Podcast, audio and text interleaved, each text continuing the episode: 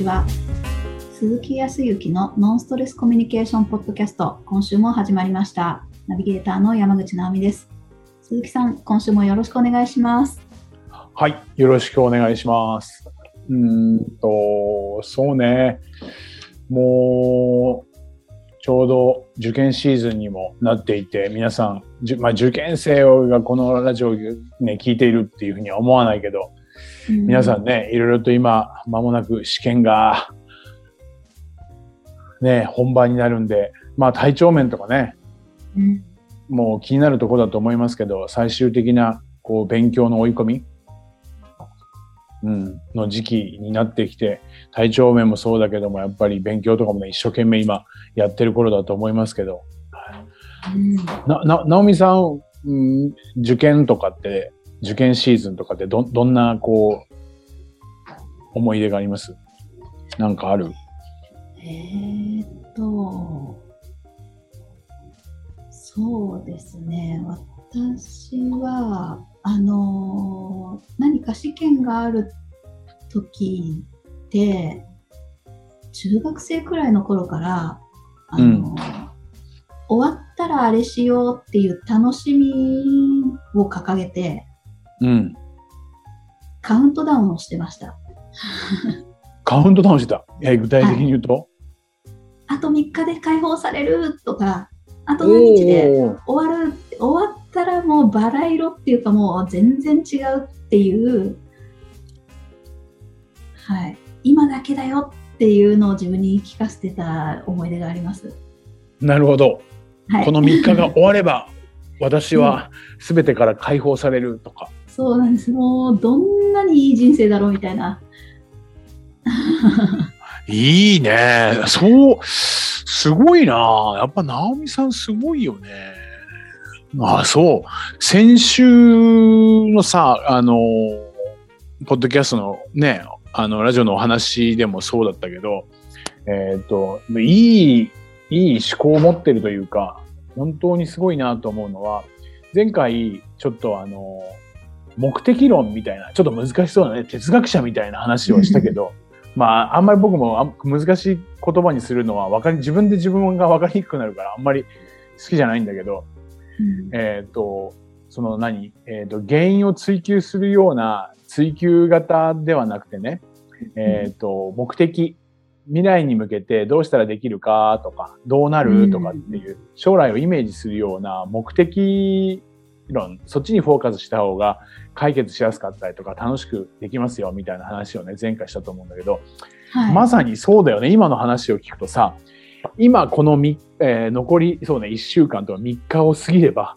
すべてが解放されるっていう、すべてが解放されるっていう目的のもとやってるんだよね。もう逃げたかったっていうか、もう向き合いたくないくらいの気持ちだったんですけどね。そう、とにかく終わることだけ考えてました。いやいやいや、でもそれはね、結果でも受験はどうだったの？まあ、良くも悪くも、まあ、最終的には合格して終わってますね。そういえば。ああ、いいじゃいいじゃないですか。落ちたこともありますよ、もちろん。ああ、はいはいはいはい。まあね、すべ、てがは言わないけど、でもやっぱりきちっとそこから解放されたらこうなるっていう感情的なものをイメージしてね、ゴールがイメージできているっていうのは目的が達成されたらこうなるっていうところを見ているのが、いわゆる目的論なわけですよ。確かにやっている勉強自体は辛いけど、終わった時の楽しさっていう、その楽しさをイメージができるじゃない？そう。これが追求型ってやつだと、スポーツなんかでもそうなんだけどさ、僕はどちらかというとそっちだったんだよね。追求型だと、あの、やらなきゃやらなきゃやらなきゃとか、うんうん、できないところを埋めなきゃ、ここやらなきゃっていう、ここをあの理解しないとダメだみたいな。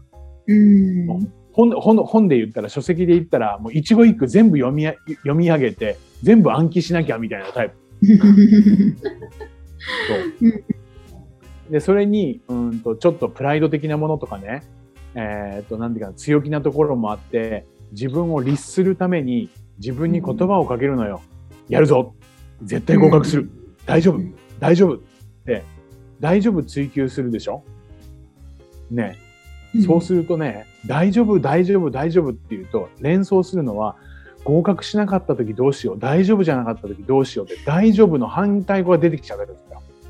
ああ、はい。うんうんうん。うん。そうですね。これあのスポーツの世界でもあって、監督とかね、コーチが、大丈夫、勝てる、勝てる、勝てる、勝てるからなっていうふうに勇気づけると、確かに勇気づく人もいるんだけど、何人かの子供とか何人かの人たちは、要は、勝てる、勝てる、勝てるって言われると、でも負けたらどうしよう んうんうんう。で、方に、勝つ、勝ち負けっていうところにフォーカスしてしまうと、負ける方を連想してしまうっていう心理学的なところもあったりはするのね。ああ、ありそうですね。そうそうそう。はい。なので、追求型、前回も言ったけど、悪いことではないんだけど、追求するよりかは、その先の目的の達成、うん。そのためにどうしたらいいかと、その達成された時にはどういうような感覚を味わえるのかっていうことを最大限に考える、イメージするっていうことが実は合格であるのか。これはスポーツ選手、アスリートなんかにも今使われているコーチングとかのおスキル。いや昔からあるんだけどね。そうそうそうそう。だから面白いもんで、えーっと、そうね、えーっと、勉強でもそうだな。昔はさ、昔、僕らの頃、僕の母親もち、あ、まあ父親はそうでもないか、母親はそうだったけど、いわゆる叱るっていう、怒る。はい。と。かね、うんうん。やりなさい、やらなきゃダメ、えー変な大人になっちゃうよとか、なんでやらないの？うんっていうこと、怒ってっていう時代。それから次は、えっ、と、褒めるっていう時代ね。最近まで、うん今もそれを推奨してらっしゃる方も、褒めることも当然必要よ。叱ることも褒めること、どっちも必要なんだけど、その後出てきたのは、叱るとね、やる気がなくなっちゃうから、褒めて伸ばす。うんうん僕もちょっと前は、ひ一昔前はよく周りの人に言いましたよ。褒められると。ああ僕はあの、褒めると伸びるタイプなんで、褒め、褒めてもらおうと思ってね。その方が気持ちいいから。はい。そううんうんでも、褒めるって実は、えっ、と、いい意味もあるんだけど、褒められていると、目的がね、褒められるためにやってくるんだよね。自分のためにならなくなってくるんだよね。ああ、そうそうそうわかります。はい。うん目的が褒められるための目的になる。はい。うん、で、さっきの叱るっていうのは、叱られないよようにするのが目的のために、勉強したりとかする。なるほど。はい。うんそうですで、ね。そう。だからお互いの、一時はそれもいいのかもしれないけど、やっぱりこれから今主流になっているのは、そもそもお子さんとか相手がね、うんどうなりたいのか、どうしていきたいのかっていう、その目的に準じて一緒に考えてあげて、うん。そしてできた時には、こうなってったら、それは幸せだよねって共感してあげて、うんそう。今は、えー勇気づけてあげる。それだったら、今、ここの部分をきちっとやって、こうなってったらいいよね。が頑張ってねって勇気づけるっていうこと。それが今主流になってきてるかな。そう。なるほど。っていうことは自分に対してもそうだし、相手に対しても。だからな、直美さんは自分に対して受験の時勇気づけてたんだよね。これが終わったら、これが終わったら解放されるからね。頑張ろうねって言うから、あある意味だから合格はしたいっていうことは間違いなくあるけど、合格するとか合格しないとかっていうそこではなくて、目的はちゃんと合格した後に解放されるってそこの感感覚っていうことを明確にしてたから、最終的にいい形になったんだと思う。え、あーすごい嬉しいですね。そんな風になんか肯定していただけるなんて。なるほど。なんかもう、い嫌なものから逃げたい自分の感情のこう持ってきどころの楽な方法楽うなん考え方がそれだったっていう感じでした、当時は。うん。うん。なんでね、確かにその場では苦しいんだけど、その場自体もお幸せを感じる。うん。大変だよ、勉強してるから。だけど、それが終わったら、こうなって、いや、これは気持ちいいよね、終わったらって、今この時にそれを感じていること、幸せであれば成功するんですよ。あ成功した後に幸せがあるっていう考え方も当然あるんだけど、僕はどちらかというと、幸せだからこそ成功する。だから少しでも苦しい中にも幸せを感じる時間とか、そういったものがあれば、よりね、前にスムーズに繋がっていくってやつ。そういう言い方もいいんじゃないかなって最近思う。前はさ、成功するため、あの、成功すれば幸せになるだから成功するんだとか、うんうん絶対勝つんだとか、っていうことだったけど、だから逆に今が辛いとか、そっちになっちゃうから前に進まないんだけど、そうそうそうだから、今、このやっていることの中でも幸せを感じられる。その先のことをイメージすれば幸せを感じられる。からこそ成功できる幸せでいることが成功の秘訣。みたいなところがあるこれもね、あの、いわゆるその目的を持っていきましょうっていうことね。目的を持つことが幸せであるっていうこと。目的があるっていうことが幸せって、すべてを幸せだとかうんにつなげるっていうことが成功への近道。っていうふうに言われてます。面白い話でさ、一個だけお話をすると、あの、沖縄にはないんですけど、あ沖縄も一つあるけどね、モノレールがあるけどさ、直美さんも、直美さん、電車って、直美さんも、えーと、直美さん静岡だけど、はい。えっ、と、電車はちょくちょく東京行った時とかって乗るでしょ？はい。あの時に、えーと地下鉄とか、うんうん。JR でもいいんだけど、はい。あのー発車のブザーが鳴った時に、ドアが閉まるブザーが鳴った時に、うん。あの、アナウンスが入る記憶ある？うん、なんか、うん、もうあんまり意識してないですけど、なんか言ってますね、多分。ドアが閉まりますんで、駆け込み乗車はおめおおやめくださいって言われてあー駆け込み乗車はおやめください。駆け込み乗車はおやめください。ありますね。はい。駆け込み乗車はおやめくださいっていうのは、まあ、明確に言ったらそれって原因論じゃないんで、原因ではないんだけど、駆け込み乗車をすると危険だからやめてくださいねっていうことで言ってるんだよね。事故になるから。そうそれよりも今言葉が変わってきてるんだよ。え、そうなんですか？そう、えっ、と、電車とか、あの、私鉄とかによっても違うんだけど、今は、はい、次の電車をご利用くださいって言ってる。おー。で、実はこれをすることように、ここの言葉に変えてから、実は駆け込み乗車をする人が少なくなったっていう統計があるのね。えー、すごい。そうそうそうそう。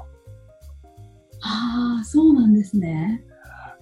まずは、その次のお電車をご利用くださいっていうのは何かって言ったら、次の電車を利用するっていう目的、目的で言ったら次の電車を利用してくださいねっていうこと、目的を明確に言っているってこと。次を使ってくださいって言ってるってことね。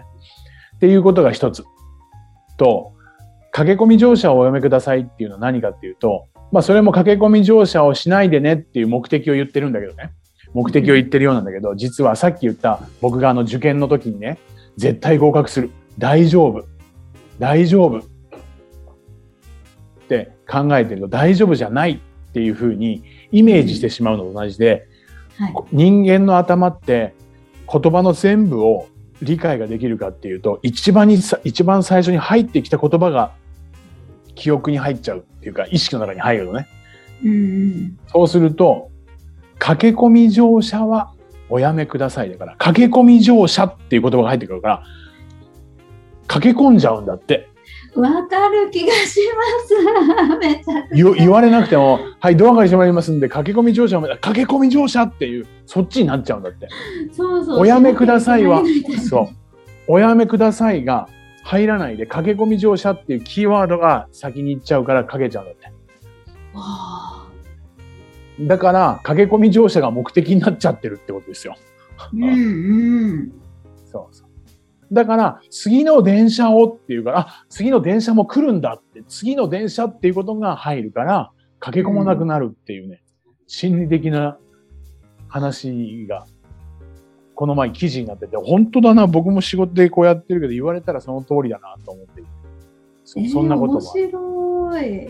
すごい。けそう結局は同じことなんだけどさ危険にならないためなんだけど、これもコミュニケーションで面白いように、自分にかける言葉も相手にかける言葉も、うん実はちょっとした言葉の捉え方とか使い方でこんなにもやっぱり変わる。それもやっぱり科学的にっていうか数値で統計を取ったらそんなにも変わるっていうことができてきているので、うんね、ちょっと別にあの慎重になって使えなくなるっていうことじゃないんだけど、うまくね、やっぱりそのスキルっていうものを身につけて、コミュニケーションを取っていただければ、前回のお話の直美さんがお相手の方との関係性がスピーディーに改善されたように、もしも聞いている中で、自分自身との関係性がうまくいかないなんでできないんだろうなんでうまくいかないんだろうとかっていう方も、そう、自分に投げかける言葉はいとか、そういうような内容によって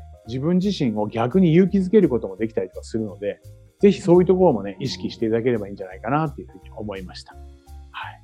はい。すごい。全然違いますね。駆け込み乗車が駆け込まなくなる効果があるっていう自分自身に勇気を持たせてあげられるっていう。そうそうそうそう。そんな感じ、そんな感じ。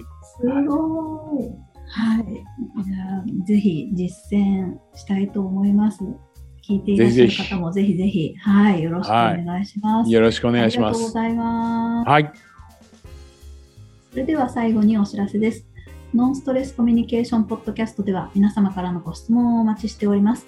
コミュニケーションでのお悩み相談やこんな時どうするのなんていうご質問を鈴木さんにお答えいただきますので皆様どしどしご質問ください。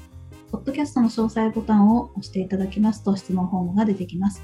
そちらからご質問をいただければと思います。それでは今週はここまでとなります。また来週お会いしましょう。鈴木さんありがとうございました。ありがとうございました。